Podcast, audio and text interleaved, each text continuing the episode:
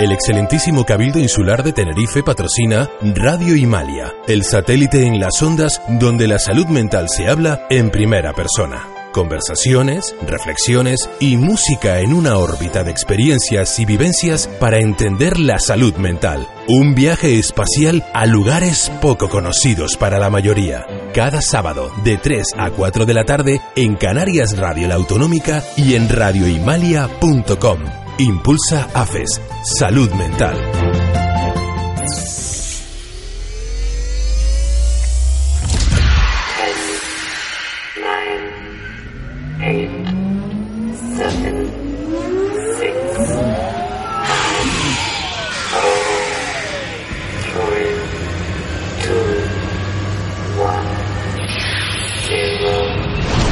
Escuchas, Escuchas Radio Himalia. Radio Himalia.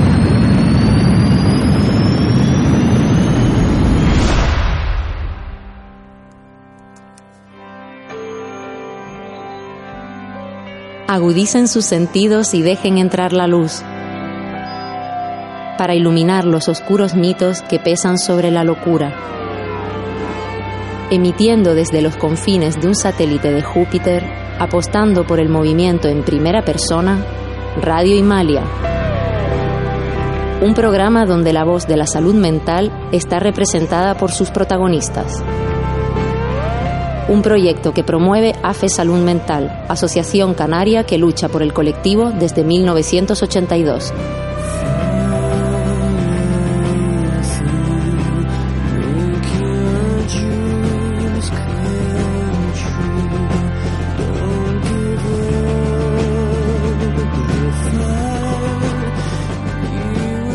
Bienvenidos y bienvenidas himalienses. Una nueva temporada da comienzo en Radio Himalia. Nuevos programas donde seguiremos viajando a través del espacio de la locura. Seguimos en las ondas de Canarias Radio La Autonómica, cada sábado de 3 a 4. A lo largo de este nuevo viaje que comienza, tendremos novedades en nuestras nuevas secciones. Además, nuevos tripulantes se subirán a bordo de Radio Himalia. Seguiremos compartiendo con ustedes sus comentarios en las redes sociales Facebook, Twitter e Instagram. ¡Comenzamos! Hoy en Radio Himalia comenzamos con la nueva temporada. Nos complace anunciarles que durante todo el año trataremos diferentes temáticas a través de ciclos de programas donde podremos adentrarnos y empaparnos de ellos profundamente. Comenzamos temporada y ciclo hablándoles de un tema tan controvertido como la industria farmacéutica. José Herrera nos acercará a la más reciente actualidad sobre este tema, con el que pretendemos generar debate. Entrevistaremos de la mano de Juan Mosquera a Emilio Paul Yanguas, licenciado y doctor en farmacia y coautor del blog Tecnoremedio. Además, en nuestro espacio de tertulia contaremos con la presencia de Juan Antonio Leston Padrón, activista en la defensa de la sanidad pública, con Rosalena Brito García, enfermera jubilada del Servicio Canario de Salud, y con Juan Mosquera, compañero de Radio Himalia, doctor en biomedicina, con experiencia en la investigación y desarrollo de fármacos de la industria. Por último, es para nosotros y nosotras un placer anunciarles el estreno de una nueva sección de la mano de Ruth Reyes, donde abarcaremos la perspectiva de género y la salud mental a través de Espacio Violeta. Al habla Enrique González. Comenzamos.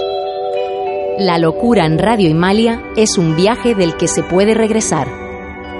Bienvenido José Herrera, compañero. Hola Enrique, ¿qué tal? ¿Cómo estás? Pues mira, aquí retomando nueva temporada en Radio Himalia, hemos tenido ahí un periodo de descanso donde hemos ido colgando, digamos, los podcasts y, se ha ido pudiendo escuchar durante toda la temporada pasada, en los meses de agosto. Se han escuchado los mejores programas de la temporada aquí en, Canarias Radio La Autonómica. Así que vamos a comenzar eh, nueva temporada y para mí es un orgullo, un placer verte de nuevo aquí y además que van a haber ahí cambios y van a haber eh, cositas. Sí, efectivamente va a haber cambios Recuerden ustedes que en radioemalia.com pueden escuchar todos esos podcasts de esos programas que, que, hemos hecho de la temporada pasada. Pues José, al lío, vamos a, a, traerles la actualidad con respecto a, esta, a este tema que nos ocupa en este nuevo ciclo que comenzamos en, en Radio Emalia de la industria farmacéutica. Los titulares que, que traigo son de la fuente digital nuevatribuna.es y bueno, eh, dice que la enfermedad es un negocio para la industria farmacéutica.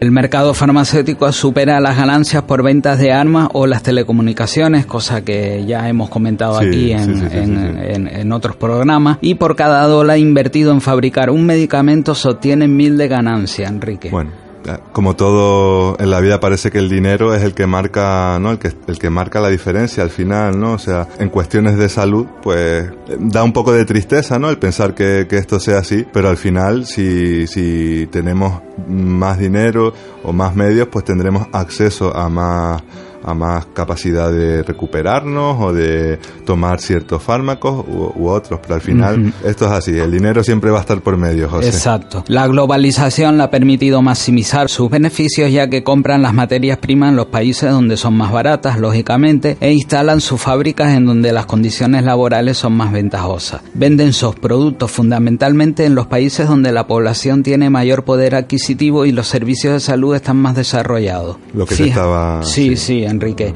Fíjate que la lista Fortune, que es la que reúne las 500 mayores empresas del mundo, mostraba en 2002 que el volumen de beneficio de las 10 mayores empresas farmacéuticas superaban los beneficios acumulados por las otras 490 empresas, Enrique.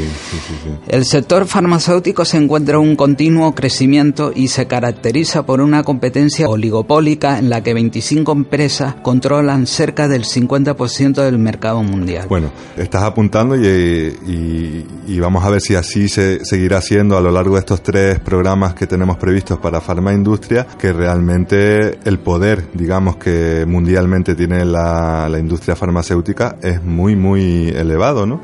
Eh, las cifras, es impresionante que saque la poder, reflexión económico, ¿no? Eh, las personas que, los oyentes de Radio Malia, y sobre estos titulares, ¿no? Pues eh, un reducido grupo de países en los que están obviamente Estados Unidos, la Unión Europea y Japón dominan casi la totalidad de la producción, investigación y comercialización de los fármacos del mundo. Estas empresas, Enrique, buscan conseguir fabulosas ganancias recurriendo a estrategias muchas veces cuestionables que gracias a su poder suelen gozar de una gran impunidad, aplastando a competidores menores y presionando a los gobiernos. Entre las principales estrategias utilizadas hoy por la industria farmacéutica para obtener sus ganancias mil millonarias, pues podemos destacar que realizan una gran presión propagandística de los medicamentos que fabrican, aunque no sean útiles y puedan ser nocivos para la salud. Sí, sí, sí, no. De, hecho, bueno, eh, en el tema de la, industria farmacéutica, lo que la parte comercial, no, digamos, bueno, desde diseño de, medicamentos, el nombre, no, eh, de algún modo eh, los medicamentos tienen los nombres que tienen también porque, porque quieren enganchar eh, ¿no? a la gente. Tranqui, más bueno, pues no, buscan, buscan digamos, eh, nombres y tal que de cara al, al cliente pues le pueda resultar también atractivo. diseño, eh, comerciales de, de hmm. que, bueno, comerciales, se llaman visitadores médicos que, que van a consultas y despachos médicos a vender sus productos, pero bueno, son en el fondo, pues eso, comerciales. Comerciales, sí. Explotar al máximo los medicamentos en forma de monopolio y en condiciones abusivas que no tienen en cuenta las necesidades objetivas de los enfermos ni su capacidad adquisitiva. Reducir, por ejemplo, la investigación de las enfermedades que afectan principalmente a los países pobres, porque no son rentables mientras se concentran en los problemas de las poblaciones con un alto poder adquisitivo, aun cuando no se trate de enfermedades. Me refiero, por ejemplo, a la proliferación o estudios de tratamientos anti-envejecimiento, etcétera. Todo este tipo de, mercado que... a mí lo que me resulta alarmante, ¿no? Es que determinados países eh, con poblaciones con un poder adquisitivo más elevado tengan, digamos, más incidencia en la industria farmacéutica en esos países y en los países pobres no la tengan, ¿no? Lo cual quiere decir, ¿no? Entendiendo esta noticia, que la industria farmacéutica no se está ocupando tanto de la salud, sino de, del beneficio mercado, económico. Del mercado, Enrique fuerzan las legislaciones nacionales e internacionales para favorecer sus intereses, aunque sea a costa de la salud y la vida de millones de personas. Por ejemplo, el famoso, pongo por ejemplo, ¿no? el libro blanco del trastorno de déficit de atención e hiperactividad que se firmó en la, en la Unión Europea.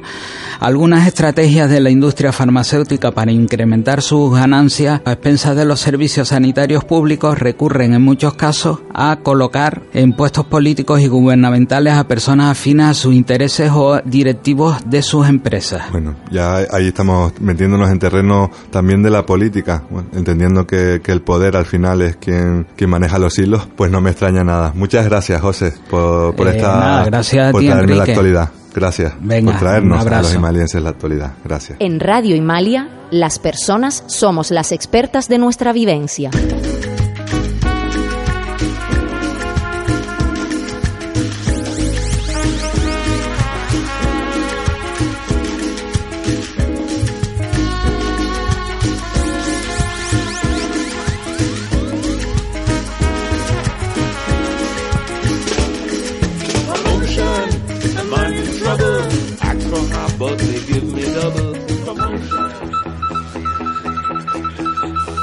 Llegamos a la entrevista en Radio Himalia y ya tenemos aquí al compañero Juan Mosquera. Hola, Quique. Hola, bienvenido, Juan. Gracias. Hoy tenemos el placer de hablar con Emilio Paul Yanguas. Él trabajó eh, para la industria farmacéutica. Es una persona que tiene una voz muy crítica eh, hoy por hoy con, con, todo lo que se mueve y no se mueve dentro de la industria.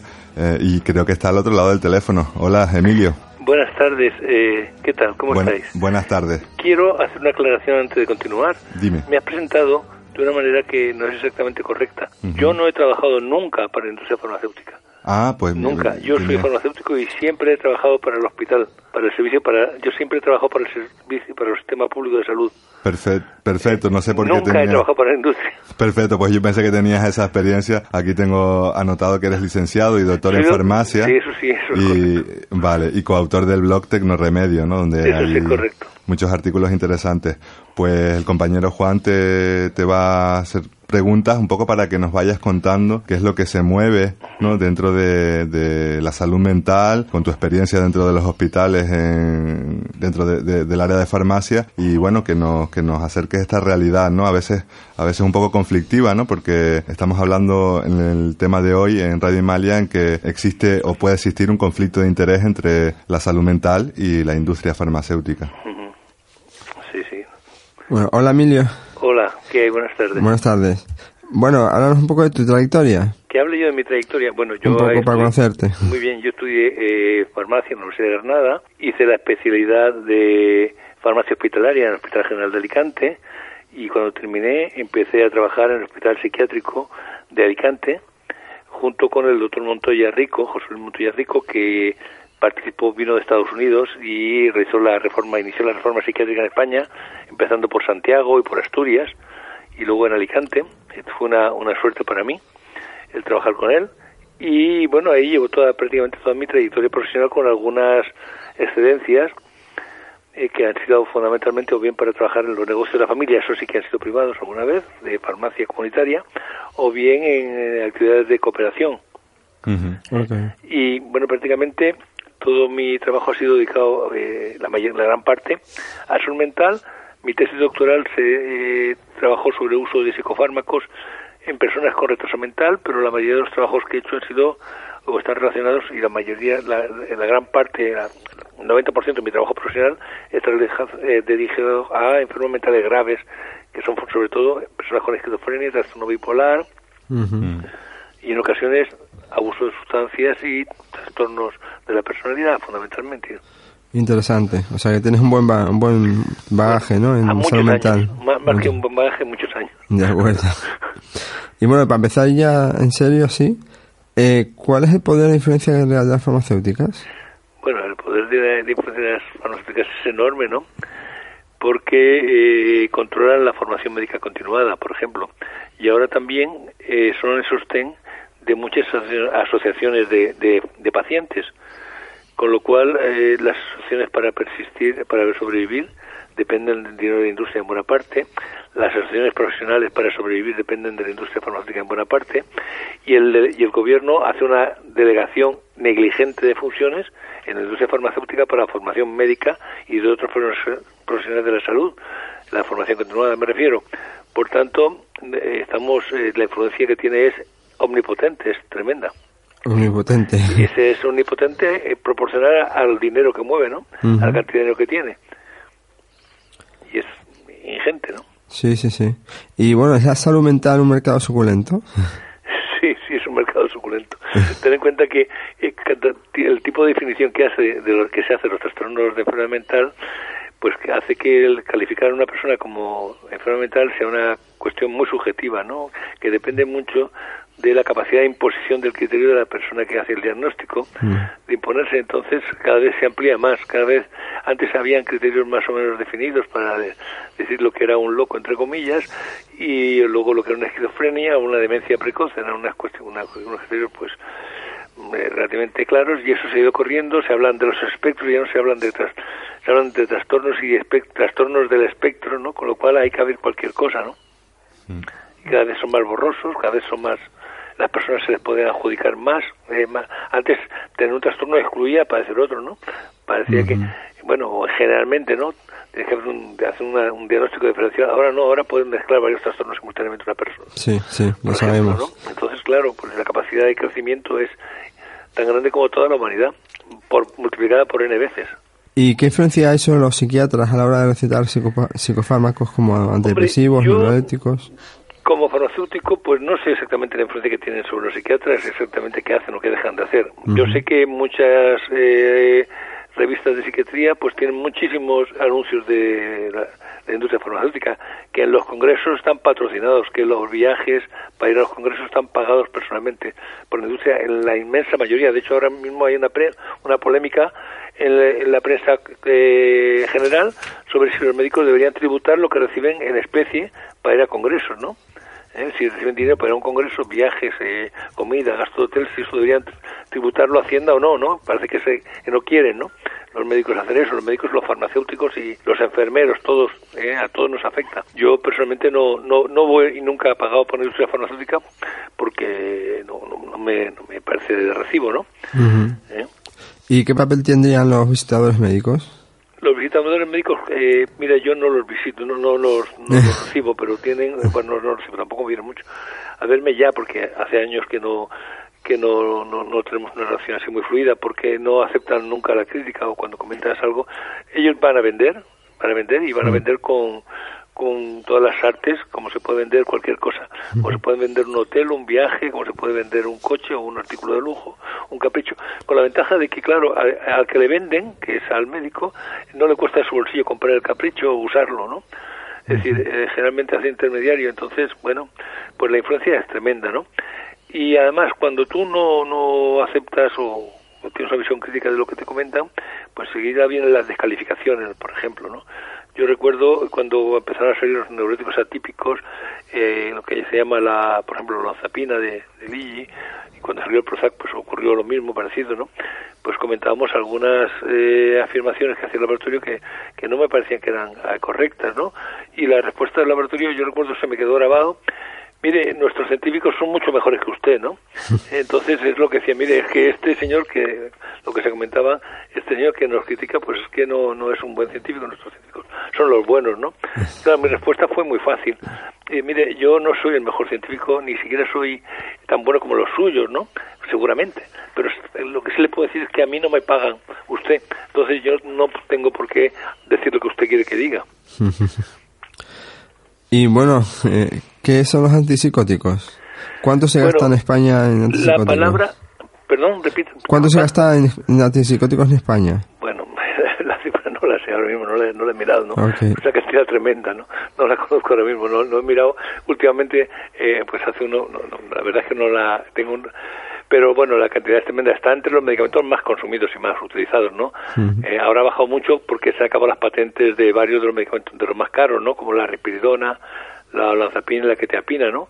Ahora queda, y el ibuprofeno, que también es tremendamente caro, ¿no? Pues al acabarse las patentes, pues han bajado, mantienen precios altos todavía los de POT, por eso hay tanto interés en los de POT, porque los de POT o la patente no ha caducado todavía o no ha habido nadie que se haya lanzado a preparar un genérico, por ejemplo, de respiración de POT. Eh, y eso se gasta muchísimo, son los líderes, siempre están entre los medicamentos más vendidos. Eh, es tremendo, ¿no? La pregunta tuya era que, que era cuánto se gasta. ¿Cuánto se gasta en, España al año, digamos? Sí, ¿Y qué son? ¿Y qué son? ¿Y qué son? Bueno, y el gasto está aumentando, aumentando en gasto, está aumentando continuamente el número de personas que lo reciben y también está aumentando el número de dosis que recibe cada persona, la cantidad que recibe. Mm. ¿eh? Hay una unidad de medir para poder comparar antipsicóticos que tienen que se toman con distintos miligramos pues hay una unidad de medida que establece la OMS que se llama la dosis diaria definida. Pues cada vez las personas que toman antipsicóticos toman dosis más, más no la de una persona, sino la de dos, la de tres, la de cuatro. Llego a ver pacientes que toman la dosis de diez pacientes, ¿no? ¿Eh? Mm. Y eso parece que va también en, aumento, ¿no? ¿Eh? Y el número de antipsicóticos. Ahora, la, pregunta tuya, ¿qué es un antipsicótico? Bueno, de momento, antipsicótico es un artificio, es eh, algo que alguien quiere vender para con la excusa de mejorar la psicosis. Eso es lo que yo entiendo que es un antipsicótico. Algo que, que alguien quiere vender, la industria farmacéutica, aprovechando la necesidad de que las personas con psicosis sufren, ellas y su entorno, o con lo que llaman psicosis, ¿eh? ellas y su entorno sufren y entonces hay una cohesión de mercado y, y hay que poner un nombre a ese producto. Se llama antipsicótico. Eso es lo que, lo que es, ¿no? Pues la mayoría de antipsicóticos tienen propiedades farmacológicas. ¿Eh? Eso sí es verdad. todos tienen como una propiedad farmacológica que la, comparten todos, que es que bloquean los receptores de dopamina en el cerebro. Y eso pues produce una serie de, consecuencias, como que las personas pues tienen, se quedan más o menos rígidas, el lentecimiento del movimiento, sin ganas de, con dificultades para hacer lo que quieren, es eh, con eh, una, una cosa que a veces se confunde con síntomas de la enfermedad, con la falta de voluntad, eh, que no hay tal falta de voluntad, es solamente una incapacidad para llevar a cabo lo que uno quiere, igual que tampoco se puede mover, no es que uno quiera moverse, sencillamente es que no puede cuando tiene una dosis muy alta y está muy rígido, está muy parkinsonizado. Pues igual pasa desde el punto de vista psíquico con la voluntad, con la emoción, etcétera. Mm.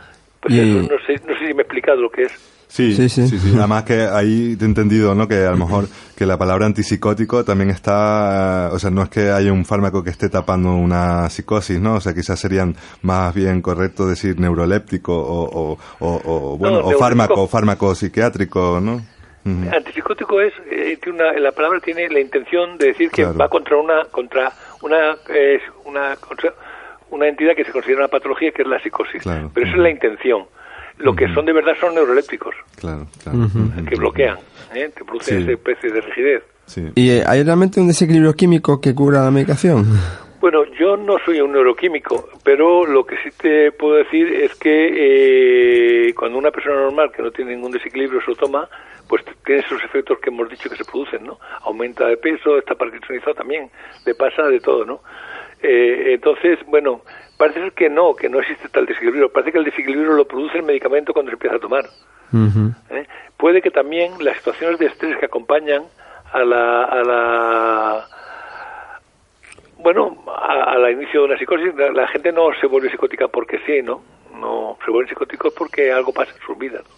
Se habla de la genética, se habla de muchas cosas, pero la verdad es que la mayoría de las personas que tienen comportamientos o conductas, te oyen voces y tienen eh, conducta de retenimiento excesivo, lo que se llama psicosis, pues son personas que por alguna razón parece que han sufrido, lo que pasa es que no siempre lo han contado o no, han, o no, han, no han sido escuchadas, ¿no? ¿Eh? Pero es muy frecuente que con una muchacha que, tiene, que tiene un cuadro psicótico y que oye voces que te dice que le insultan, le llaman eh, de todo, pues una chiquita que a lo mejor ha sufrido un intento de violación y que además cuando ha intentado pedir ayuda lo que han recibido han sido burlas ¿no? Y cosas de ese tipo, ¿no? Esas cosas, hay muchas historias así, ¿no? Y quizás detrás de los síntomas hay problemas, Detrás de los síntomas hay historias, vidas que explican, mm. y es que, explican un periodo transitorio de sufrimiento en una edad temprana, y eso produce, sabemos que el estrés produce también alteración, ¿no? De la mm. neuronal. ¿Y se nos hace crónicos a los pacientes? ¿O realmente a los pacientes se nos hace crónicos o es realmente necesaria la medicación a largo plazo? Bueno, eso, eso es algo que deberíamos tratar de averiguar, por lo menos, ¿no? Es decir, eh, que el trastorno es un trastorno de larga duración, eso ya se sabía, ¿no? Que había antes personas que tenían lo que se llamaban, pues, eh, eh, locuras, delirios o ideas anormales o pensamientos y que eran de larga duración. Lo que pasa es que ahora vemos a los pacientes que se mantienen muy eh, los, los síntomas negativos pues se ven con eh, muy lentecidos, la psicosis no mejora, hay una cantidad de pacientes tremendos que no mejoran, ¿no? Entonces yo no preguntaría, yo creo que los los medicamentos antipsicóticos son poco eficaces para lo que se pretende, ¿no? Es decir, que realmente lo que sí sabemos es que no mejoran a muchos pacientes y sabemos que producen muchísimos efectos secundarios eso también lo sabemos, ¿no? Que los efectos secundarios que producen son tremendos, de parkinsonismo, de aumento de peso, de diabetes, de hipercolesterolemia, de muerte súbita, eh, en fin, eh, una, una tremenda de efectos secundarios muy, muy, muy graves, ¿no? Entonces, y, sin embargo, las, las tasas de respuesta también son muy bajas, ¿no? Eh, porque un tercio tiene una respuesta pobre eh, y luego a largo plazo pues también parece que van produciendo tolerancia, ¿no? Entonces muchos pacientes eh, al dejar de tomar el fármaco pues manifiestan síntomas de psicosis muy florida, ¿no? Porque claro, el cerebro se acostumbra a estar en presencia del fármaco y se adapta a él, ¿no? Pero cuando falta pues es como alguien que lo tenemos con alcohol y se lo quitamos. O alguien que fuma mucho y le dejamos sin tabaco, ¿no? Pues todo funciona mal. Sí, sí, sí. Conocemos eso. ¿Y hay antipsicóticos nuevos o son variedades de otros viejos? De momento son variedades con pequeñas modificaciones de los viejos, aunque hay líneas de investigación con fármacos nuevos, no parece de momento que tengan una visos de, que vayan a comercializarse pronto. Lo más modernos son los de tercera generación que llaman, que será misurpide, que actúa como los viejos, solamente que en vez de bloquear completamente la dopamina, dejan un tono dopaminérgico eh, eh, inferior al normal, ¿eh? pero que también hacen un efecto de antagonizar la dopamina natural del cerebro. Entonces, de momento, todos actúan igual. ¿Y existe realmente una comprensión de la naturaleza de los trastornos mentales? ¿Perdón? Si existe realmente una comprensión de la naturaleza de los trastornos mentales. Mm, yo creo que algunas yo sí que he oído, sí que he visto que hay personas que, que trabajan con enfermos mentales y que comprenden comprenden lo que les pasa desde una perspectiva eh, biográfica, ¿no? Cuando las personas que tienen un trastorno mental van contando su vida, lo que han sentido, cómo se han sentido, bueno, pues algo se comprende, ¿no? Comprender a otras personas no siempre es fácil, ¿no? Y comprender a otras personas que emplean un lenguaje un poco diferente o unas vivencias que otros no podemos tener, pues es difícil, ¿no? Pero bueno, desde el punto de vista biológico, de luego no se tiene una comprensión, por lo menos yo no la conozco. Desde el punto de vista biográfico, considerando no un conjunto de moléculas, un sistema eh, bioquímico, pues eh, no se entiende ¿no? lo que pasa en la realidad. Considerando las personas, su historia, sí. Emilio, eh, nos vamos, nos hemos quedado ya casi sin tiempo. Eh, se, nos queda ahí tema, tema no, no, no, no, no, te preocupes, se nos quedan ahí temas tan importantes a lo mejor como el de la contención química, ¿no? Que es algo que... Bueno, es un tema que a mí me parece muy interesante. Hay dos, un tema que me da vueltas en la cabeza y la verdad es que me gustaría mm. conocer sobre todo la opinión de las personas que las han sufrido. Sí, bueno, yo creo que yo, Juan, ambas la hemos sufrido, eh, así que si... Yo sin sufrirla, eh, la contención no sé qué preferiría, contención química o contención física. Ya, Así de frío diría que casi preferiría contención física que la química. Pero pues- no sé exactamente cuál es la respuesta que daría si lo hubiera sufrido las dos. Con, el, tiempo creo que también esa respuesta puede ir cambiando, ¿no? En las personas que lo hemos vivido. Sí. Eh, pero, pero bueno, sin entrar en muchos detalles, ¿no? Pues nos ha encantado tu participación. Nos quedamos con muchas más ganas de saber muchas más cosas de, todo lo que sabes y, y, realmente, bueno, yo me quedo con esa parte de que, de, que realmente los medicamentos tampoco están siendo tan, tan, tan, tan importantes, ¿no? En los procesos de recuperación de las personas y que, es más, muchas veces les ocasionan eh, más dificultades que, que beneficios, ¿no? Ha sido, ha sido un placer, Emilio Paul. Muchas gracias. Un abrazo, hasta pronto. Emilio Paul, eh, licenciado y doctor en farmacia, coautor del blog eh, Tecnoremedio. Muchas gracias Juan también a ti por, por, por la entrevista. Gracias. Radio Himalia, un viaje inspirado en el satélite más irregular del planeta Júpiter.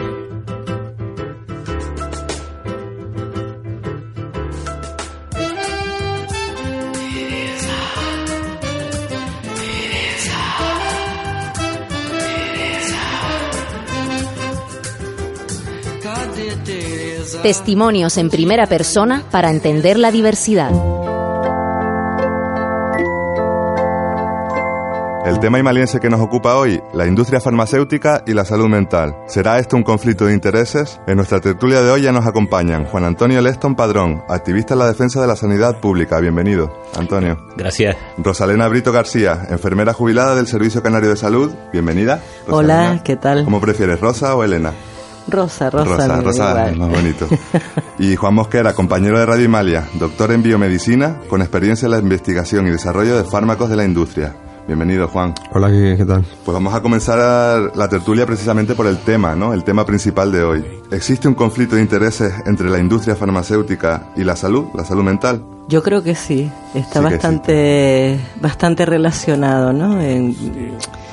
Y sobre todo porque eh, considero que ahora mismo también se están tratando muchísimos problemas que, que afectan socialmente, condicionantes sociales por el que la gente se enferma, ¿no? De, depresiones y yo qué sé, e, episodios de ansiedad y demás que que esto no se puede convertir en que son tratados son tratados con medicación inmediatamente y no debe ser así, vamos, no es mi opinión, ¿no?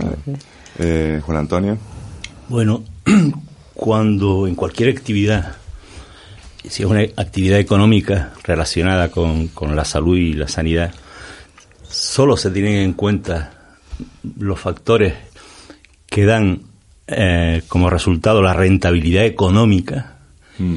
y no la rentabilidad social, por ejemplo, o la rentabilidad ecológica.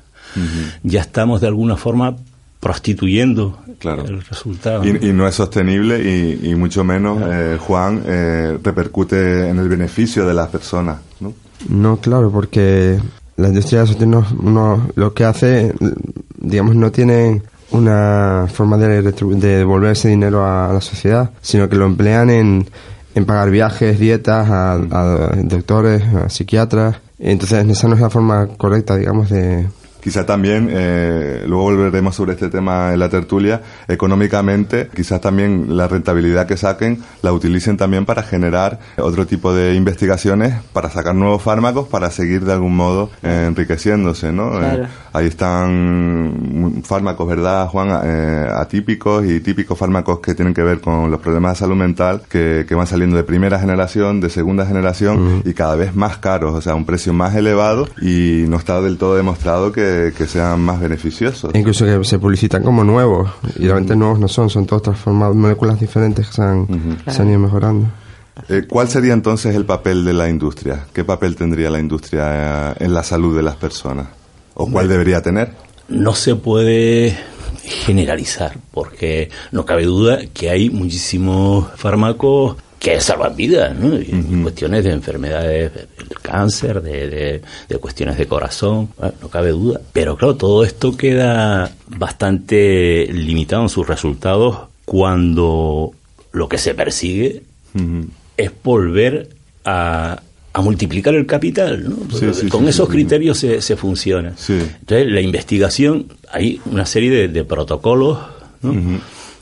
Que, se tienen que, seguir con, rigurosidad, pero lo que comentaba el compañero, que a lo mejor alteran, porque las patentes son traducidas en dólares o, en, yenes o en euros, entonces pues cambiando un simple elemento que a lo mejor no tiene un gran beneficio terapéutico, ya le pueden cambiar el nombre y, y, volver a venderlo desde cuando se les ha pasado la patente, ¿no? Quizá se debería devolver a la sociedad en forma de prevención, que las de farmacéuticas invirtieran en prevención más que directamente en, en, drogas. Sí, y, claro, Yo, yo lo que sí me gustaría darles un dato que, que se maneja y se denuncia, ¿no? Como el que, claro, es evidente que el negocio es brutal. Sí, sí, sí. Respecto a todos estos los tratamientos psicológicos y de todo tipo. Por ejemplo, eh, los trastornos del, del, cerebro, o sea, las, las enfermedades en general relacionadas con el cerebro, que no solo son las psicóticas, se consumen el 8% del Producto Interior Bruto de España. ¿Mm? Sí, sí, sí. Después, las enfermedades, los trastornos mentales, el gasto exclusivo en trastornos mentales. Supone la inversión en gasto farmacológico, creo que son está en torno a los 50 millones de euros eh, anuales. Pero sí que, que me gustaría como eh, eh, poner sobre la mesa si, si la industria debería ser algo al servicio de, la ciudadanía, algo al servicio de, los gobiernos, ya que están tratando tratando nuestra salud, ¿no? Y no eh, empresas privadas, eh, sellos, digamos, farmacológicos, como pueden ser, no quiero dar publicidad, pero mm. empresas privadas que al final eh, lógicamente se entiende que ellos tienen que vivir de algo, o sea, y, están gastando un dinero y invirtiendo un dinero en crear fármacos, en, es algo que no es fácil, ¿no? Tampoco. El problema es que es, muy caro desarrollar un fármaco. Desde que empiezas in vitro a probar la molécula, después si funciona, la tienes que pasar a animales, a ratones, lo que sea. Después a animales, a otros tipos de animales y finalmente al humano. Y en todo ese proceso las drogas se caen y hay que... Exacto, pero si pensamos en términos de salud, de salud pública, ¿verdad? De, del derecho a la salud, ¿por qué los gobiernos tienen que, que gastar tanto dinero ¿no? en, pagarle a una industria? Al final terminan invirtiendo eh, la mayor parte del, del, gasto, tú lo estabas comentando ahora, Rosa, en fármacos y no en otro tipo de, de cuestiones que, medidas preventivas. Claro, que también eh, repercutirían eh, a nuestro beneficio, ¿no? En el beneficio de nuestra claro, salud. Claro, claro, por supuesto. Es, que, es que yo creo que por ahí va la cuestión, ¿no? En, en, en atajar el problema antes de que se desencadene, a lo mejor con medidas preventivas como, por ejemplo, podría ser, se me ocurre, mm, la implantación del, del, psicólogo clínico, la psicóloga clínica en los servicios de atención primaria. Eso es otra cuestión que se está, que está ahora mismo reivindicándose con mucha fuerza porque... Se está impulsando y además porque al, final ya hay estudios que avalan esto, la inversión en, esta cosa que tú comentas, en prevención, en,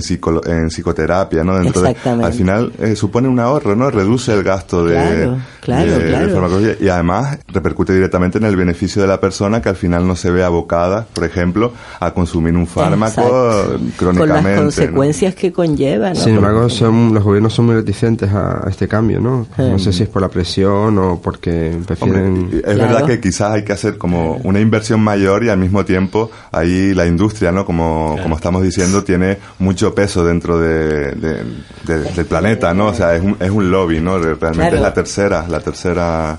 Es que eh, incluso, incluso eh, en el Servicio Canario de Salud, la experiencia que yo puedo aportar de, mi, de mi época, de mi tiempo de trabajo, ¿no? los años que trabajé, he visto cómo en vez de asumir el servicio público, lo que, lo que sería la, formación continuada de los profesionales sanitarios, quien la está asumiendo en gran parte eh, son pues los laboratorios farmacéuticos. Y no es que la asuman dice, formándote, te forman en la línea que a ellos les conviene, ¿no? También para vender su producto. Claro eso, a, esa, a eso iba Rosa y me gustaría que, que tú que tienes esta, esta trayectoria dentro del Servicio Canario de Salud, ¿hasta dónde influye la, la industria en vuestra profesión diaria? Influye muchísimo y, y ahora yo te diría que casi más porque, ¿por qué? Porque los médicos y, y los enfermeros y las enfermeras mm, tienen menos tiempo. Claro disponen de menos tiempo para hacer prevención, para hacer educación sanitaria, que eso también va dentro de nuestra profesión, sobre todo en la atención primaria, ¿no? Yo también trabajé muchos años en hospitales, ahí las cosas eh, funcionan de otra manera, pero en primaria sobre todo y el médico tiene muy poco tiempo para, para evaluar, para ver cómo entonces se influye se deja influir mucho por la presión. Exacto, y aquí hay un rol importante que es el que, digamos, contrata la industria para vender sus productos, que es el del visitador médico, ¿no? La persona que, que acude a tanto a atención primaria como a, los médicos, creo que también a la enfermería, a un poco eh, exponer allí, pues, su, su publicidad, ¿no? De un fármaco nuevo que ha salido, mira que esto es mejor, esto es peor. Y aquí también es, es controvertido este tema porque muchas veces, y, también antiguamente se hacía un poco, o se ha hablado, ¿no? En, términos de corrupción, ¿no? De los mm. médicos. Bueno, pues tú me vendes este fármaco y yo a cambio. Eh, te pago, pues eso, inscripciones a congresos, o demás. sí. Como siempre no se puede generalizar en esto, pero desde luego es recomendable ver un libro mm, de un periodista especialista en, estos temas, se llama Miguel Jara. El libro se llama eh, Laboratorio de Médicos. Y es una investigación de cuatro años en profundidad, documentada, se, recorrió eh, desde Andalucía hasta Galicia e intentó sacar información directa a través de, de los visitadores médicos que su nombre legal es informador técnico sanitario. Y, su trabajo tendría que ser comercial no mm, no no, no. técnico ah. sanitario informador pues, un poco aséptico respecto a, a las casas comerciales pero claro es todo lo contrario. Entonces dice que es un mundo bastante tenebroso, ¿no? Vamos, que él ha, constatado, y documentalmente, pues desde lo que todo el mundo sabe, porque está como institucionalizado eso, a pesar de que el Código Penal puede aplicarse a quien hace prevaricación, un, un, funcionario público que está aceptando un regalo, claro. está prevaricando, ¿no? Sí. aquí, sí, aquí hay algo, algo en juego, ¿no? Y es pues, al final nuestra salud, ¿no? Porque si la inversión solo va en fármacos, al final la, única manera que tendremos de cuidarnos ¿no? y de, eh, de, cuidar nuestras enfermedades, de lo que nos ocurra, será pues precisamente eh, lo que nos ofrece el Estado es eso, un fármaco. ¿no? Entonces, eh, en materia de salud mental, ¿cómo podemos, por ejemplo, ejercer nuestro derecho a, a, no medicarnos? Porque no todo el mundo quiere medicarse, no todo el mundo está a favor de tomarse, por ejemplo, una pastilla o lo que sea. ¿Cómo podemos ahí ejercer ese derecho? ¿De qué manera? Juan. Eh, hombre, tenemos ese derecho, ¿no? Se supone. Sí. Excepto cuando te ingresan, que te pueden medicar involuntariamente, ¿no? Sí. O por lo menos lo hacen. Hmm. Y, y, claro, eh, también el derecho a no tomarlo, por ejemplo, si, si quieres dejarlo, eh, hay un montón de efectos secundarios de, eh, que claro que no, no estudian los laboratorios porque no piensan que la gente vaya a dejar la medicación. Claro. Es más, eh, se hace un poco de apología de que el fármaco es algo bueno, ¿no? En materia de salud mental. Y dice que... si lo dejas de tomar te da una recaída, pero claro, esa recaída es debida a los efectos secundarios de, la medicación, del efecto abstinencia, te dan agobios, ansiedades. Lo digo por experiencia propia y, y claro, no es fácil dejar la medicación. Entonces, empezar a tomarla ya te implica hacerte crónico para toda la vida de siguiendo toda la medicación. Este es el riesgo, ¿no? Que se corre muchas veces, ¿no? Pues eh, se termina cronificando algo, ¿no? Que a lo mejor eh, si utilizásemos otro tipo de alternativas, ¿no? Y esto es a donde iba yo, ¿no? De que se invirtiera eh, en recursos sociales, que se invirtiera en, terapias, ¿no? Como tú comentabas antes, en psicología, ¿no? Tener un abanico de posibilidades para que las personas al final puedan, elegir. Y eso ya se ha hecho. Se ha hecho en Estados Unidos, se ha hecho en Finlandia y es con un gran apoyo de, psicológico, con un gran apoyo mutuo, es con medicación mínima o sin medicación y da buenos resultados, con lo cual...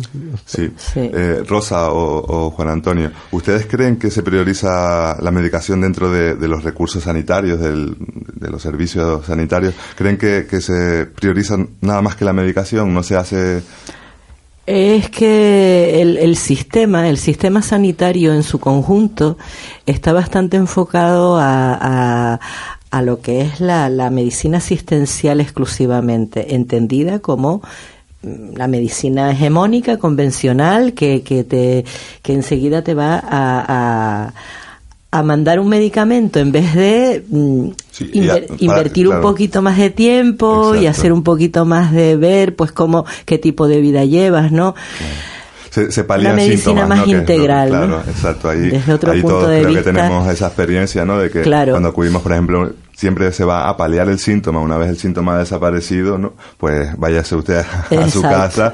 Sin embargo, el problema eh, persiste. Persiste. Persiste, ¿no? Sí, es una cuestión también de, de conceptos. Si me permites, hay aquí un trabajo de, se llama antipsiquiatría de construcción del concepto de enfermedad mental y crítica a la razón psiquiátrica. Hay un párrafo que tiene que ver con lo que estamos hablando, si me permites leerlo. Dice, si la esquizofrenia es una enfermedad del cerebro, como digamos la enfermedad de Parkinson o la enfermedad de Alzheimer o la esclerosis múltiple, ¿cómo es que en muchos países hay leyes especiales de salud mental que obligan al internamiento o al tratamiento forzado de los llamados esquizofrénicos? Pero se sabe que no hay leyes especiales para el tratamiento coercitivo de los pacientes con Parkinson, Alzheimer, Alzheimer y esclerosis múltiple. Al señalar que la esquizofrenia es parte del mito moderno de la enfermedad mental, no se intenta negar la existencia de la locura. De hecho, la locura abunda dentro y fuera de los manicomios, ahora llamados hospitales, unidades de salud mental. Lo que se cuestiona es la veracidad científica de categorizarla y tratarla como una enfermedad legítima tan curable como una apendicitis o una neumonía. La locura en su sentido clásico y literario es más bien un asunto personal de anormalidad, entre, entre paréntesis, o político, de desacato, de, de, disidencia. ¿no? Entonces, bueno, eh, a lo mejor es una posición un poco radical porque parte de la base que los herederos de los inquisidores de la Edad Media son, son los psiquiatras. Y, y, a medida que se ha ido avanzando, se ha este ido categorizando. Este es el, claro, el, debate, el debate eterno entre pues eh, lo que suponen ser las enfermedades físicas y biológicas que son tratadas como tales y, y, las mentales que realmente no se ven, no hay, no hay, de hecho no hay ninguna prueba que las, que las identifique. Y ese es el, el, debate, digamos, también muy amplio que hay dentro de, de, de salud mental. Pero ahí, pues, esto creo que este texto enriquece, ¿no? Enriquece ese debate porque realmente nos hace cuestionarnos ciertas cosas. En el ámbito político, en el económico, ¿dónde se está poniendo el foco de inversión? Ustedes que también están en esa, eh, en esa parte, forman parte de esos colectivos que están luchando para y, por la salud pública. Lo, que está diciendo Rosa. No, no, efectivamente. Yo creo que el foco, el foco se está poniendo, no, es que no se está invirtiendo, se está deteriorando bastante la, la, la, la sanidad pública y la inversión en prevención es yo diría que, que prácticamente nula. Eh, y sobre todo por, porque no se tiene en cuenta que, que, que ahí sería donde habría que incidir porque a la larga a la larga el coste es más barato, porque además recupera, la población recupera una mejor calidad de vida, pero también tiene que ir acompañado por unas políticas sociales y, de todo tipo, porque la salud, la salud no solamente es la ausencia de enfermedad, es una, es un estado biopsicosocial de, de bienestar, donde la persona, cuando tiene sus necesidades básicas cubiertas de vivienda, de trabajo, de estabilidad en el empleo, ¿no? y condiciones laborales es digna, pues funciona de otra manera. Y por supuesto la integración social de las personas que debe ir por ahí el enfoque también al eh, final es un, enfoque pienso yo verdad Juan de, recuperarse no de, realmente poder curarse de las cosas. Porque por ejemplo casos como el de la depresión no pues básicamente como estamos comentando aquí es el fármaco la, la, la pieza fundamental la herramienta no como de mayor peso pero esto está, eh, esto está influyendo realmente en, que, en que haya menos personas con depresión, haya, todo lo contrario, ¿no? O sea, cada vez hay más personas que sufren ansiedad, más personas que sufren depresión. Creo que ahí hay datos, ¿no? Que, que algún día podríamos traer de cómo en, 20 o 30 años se ha duplicado, triplicado el consumo de fármacos antidepresivos y cada vez la gente eh, está peor. Entonces, ahí habría que, mirar qué es lo que está fallando, ¿no? ¿Qué es claro, claro. Es la lógica mercantil de, de la industria farmacéutica que no es ajena a la de la industria de la alimentación eh, en la industria farmacéutica, el criterio de mantener la cronicidad de las enfermedades es lo que le permite seguir vendiendo sus medicamentos. Si encuentran algo que cura. Eh, Juan, Juan ¿qué, querías comentar? Ah, no, tenía un par de cosas en, la cabeza de mi experiencia. Mm. Y, por ejemplo, de medicamentos con los que yo, trabajaba para ver si eran, se veía resistencia, ¿sabes? Resistencia a, de los, los, patógenos a ese medicamento, como la resistencia a los antibióticos, ¿no? Por ejemplo. Sí. Y el problema es que, las, por ejemplo, para empezar, las, las farmacéuticas no, no te dan esa, esa droga que ellos están usando porque no quieren que tú las emplees para buscar esa resistencia, porque ellos no quieren que, que la haya.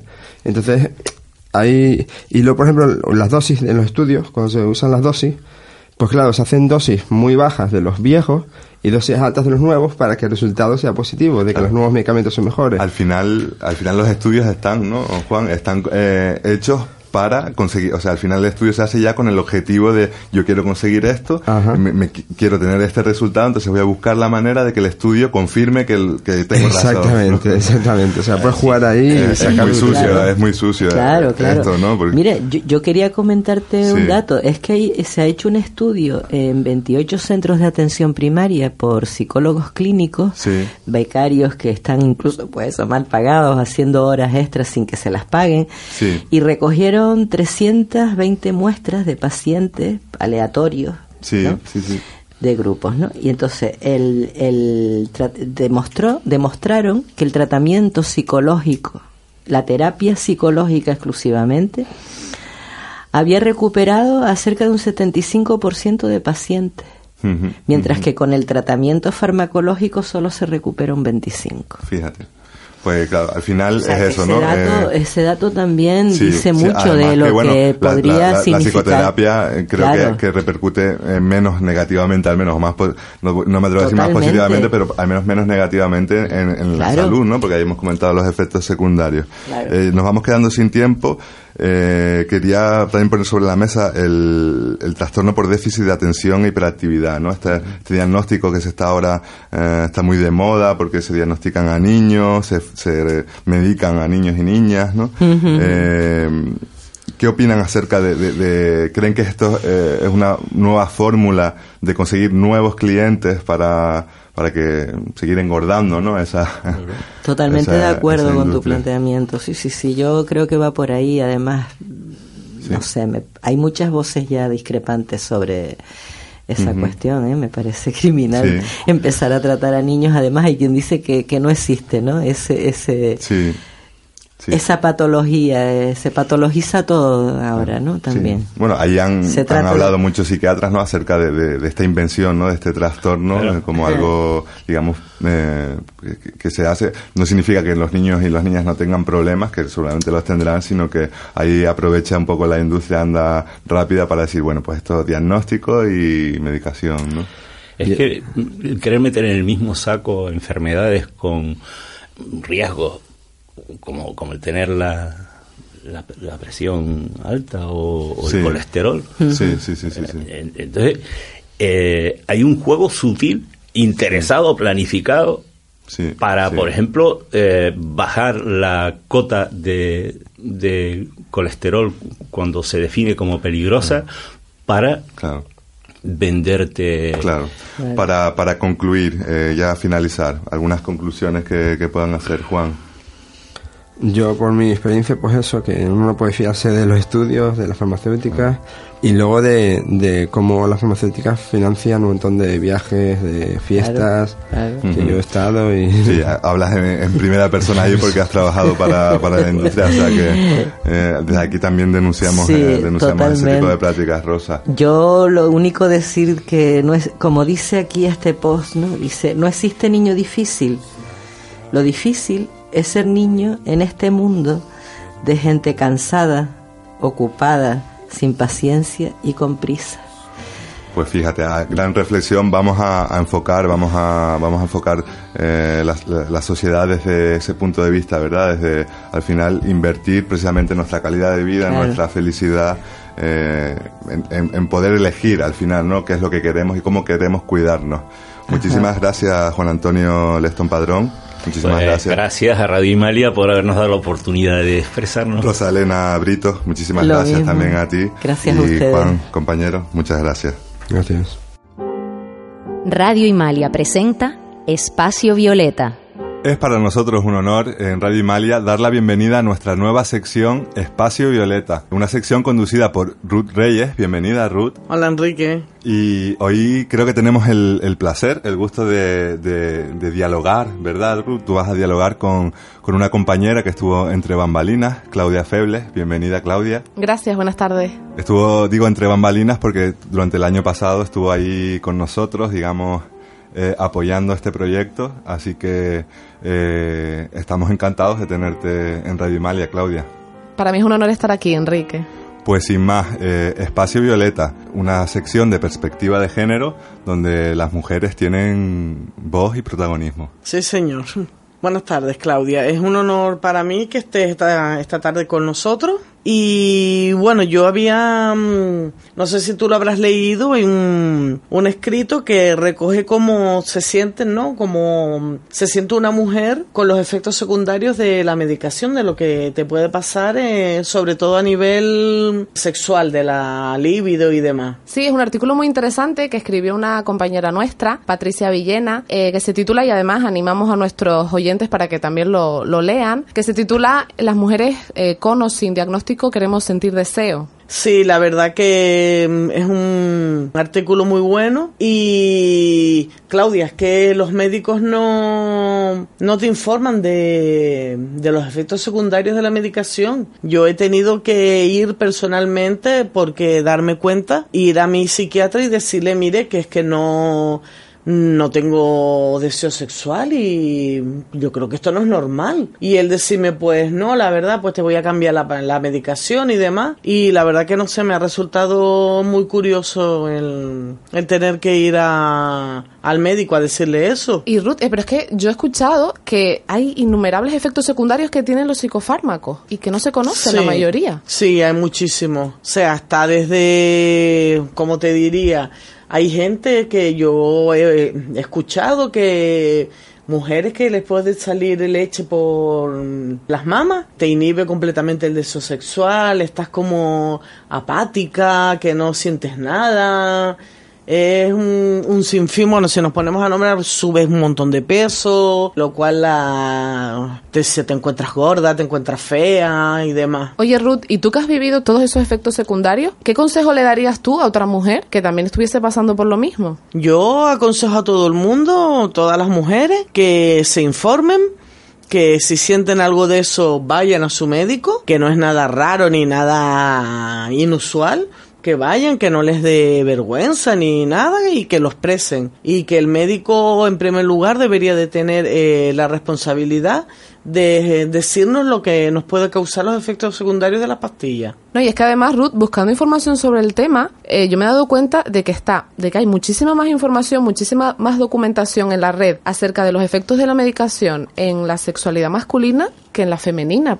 ¿Esto es un tema de machismo o por qué sucede esto? La verdad que yo lo... no sé si lo habíamos comentado, pero es cierto y puede ser porque a la mujer le da vergüenza ir a un médico a decirle que, que no siente placer. Y el hombre, mm, no es por nada, pero el hombre enseguida va al médico y lo expresa. Yo pienso que es una cuestión de vergüenza, de de que a la mujer le da todavía le da mucho prejuicio ese tema ir a hablar a un médico contarle yo a un hombre que no tengo deseo sabes y Ruth yendo un paso más allá ya no solamente el, el, deseo sexual y la vida sexual sino una persona una mujer con algún problema de salud mental diagnosticada con psicofármacos que quiere ser madre eso es un camino sin fin, porque, bueno, tú sabes que te tienes que llevar un seguimiento psiquiátrico, que te ve más el psiquiatra que el ginecólogo, tienen que mirar todo tu, tu entorno, la familia, tu pareja, es bastante complicado. Y después a la hora de volver a, a tomar la medicación, cuando ya hayas dado a luz y consigues quedarte embarazada,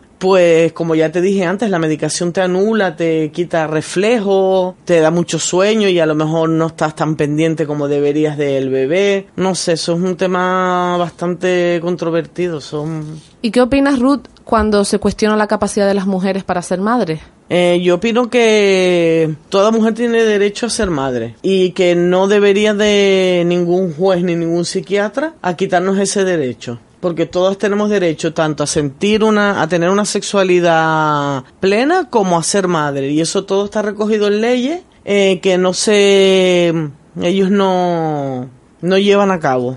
Mira, Ruth, yo he leído una afirmación, a ver a ti qué te parece, y dice que como mujeres no tenemos derecho a elegir no parir y como locas no tenemos derecho a criar a nuestros hijos. ¿Esto pasa así? Sí, pasa así, y la verdad que es una cosa que no me gusta esa frase porque no no me gusta el término loca no nunca me ha gustado y pero es cierto la verdad que es así pues entonces el mensaje que queremos transmitir desde aquí, ¿no? Es que las mujeres, primero, no deben sentir vergüenza por lo que les está pasando. Y consultarlo con su médico. Y que incluso se puede solucionar y buscar, pues digamos, otro remedio, como, como dices tú, una bajada de medicación o un cambio de medicación para que las mujeres sientan que su vida no cambia tan radicalmente cuando tienen que tomar psicofármacos, ¿verdad? Claro, porque encima del, de lo que lleva el tomarte tantas pastillas, los efectos secundarios y que tú no puedas disfrutar de, tú imagínate, no puedes disfrutar de tu pareja, de tu hijo o de lo que sea, no, eso no, no puede ser así. Oye, Ruth, pues me ha encantado compartir este rato contigo. A mí también, la verdad que me ha gustado mucho. Y bueno, te quería terminar yo el, este pequeño diálogo con un, un poemita chiquitito que he encontrado en las redes sociales, una autora que pone Delia, eh, pero que ella sabe, tiene el apodo de poetisa loca. No estoy para que me pinten pajaritos, ni para que me hagan sentir esas tontas mariposas. Sé muy bien que el amor es mucho más que esas cosas. Estoy para amar y para que me amen de verdad. Estoy para que me hablen de frente y para que me digan las cosas con total seguridad y sinceridad. A mí no me vengas con tan solo promesas, ni con tan solo sencillas palabras. Ven con acciones, si no, mejor no venga. Muchas gracias, buenas tardes. Gracias, Ruth. Gracias, gracias a las dos también por traer eh, el color violeta a Radio Imalia y a este proyecto de, salud mental eh, impulsado por AFES, por AFES Salud Mental. Seguiremos, seguiremos hablando, eh, o seguirán, mejor dicho, seguirán hablando mujeres en primera persona en, en Radio Imalia. Hasta aquí nuestro programa de hoy en Radio Imalia, el satélite en las ondas donde la salud mental se habla en primera persona. Estamos cada sábado de 3 a 4 en Canarias Radio La Autonómica y en radioimalia.com. Allí pueden encontrar los podcasts de programas anteriores de nuestra temporada anterior, así que les animo a que a que consulten, a que consulten y nos consulten también en Facebook, Twitter e Instagram aquellas dudas y opiniones, intereses que quieran conocer o que quieran que visibilicemos aquí en Radio Imalia. Un fuerte abrazo, imalienses. Nos vemos en el próximo programa. Hacemos Radio Imalia para sacar a la calle la salud mental.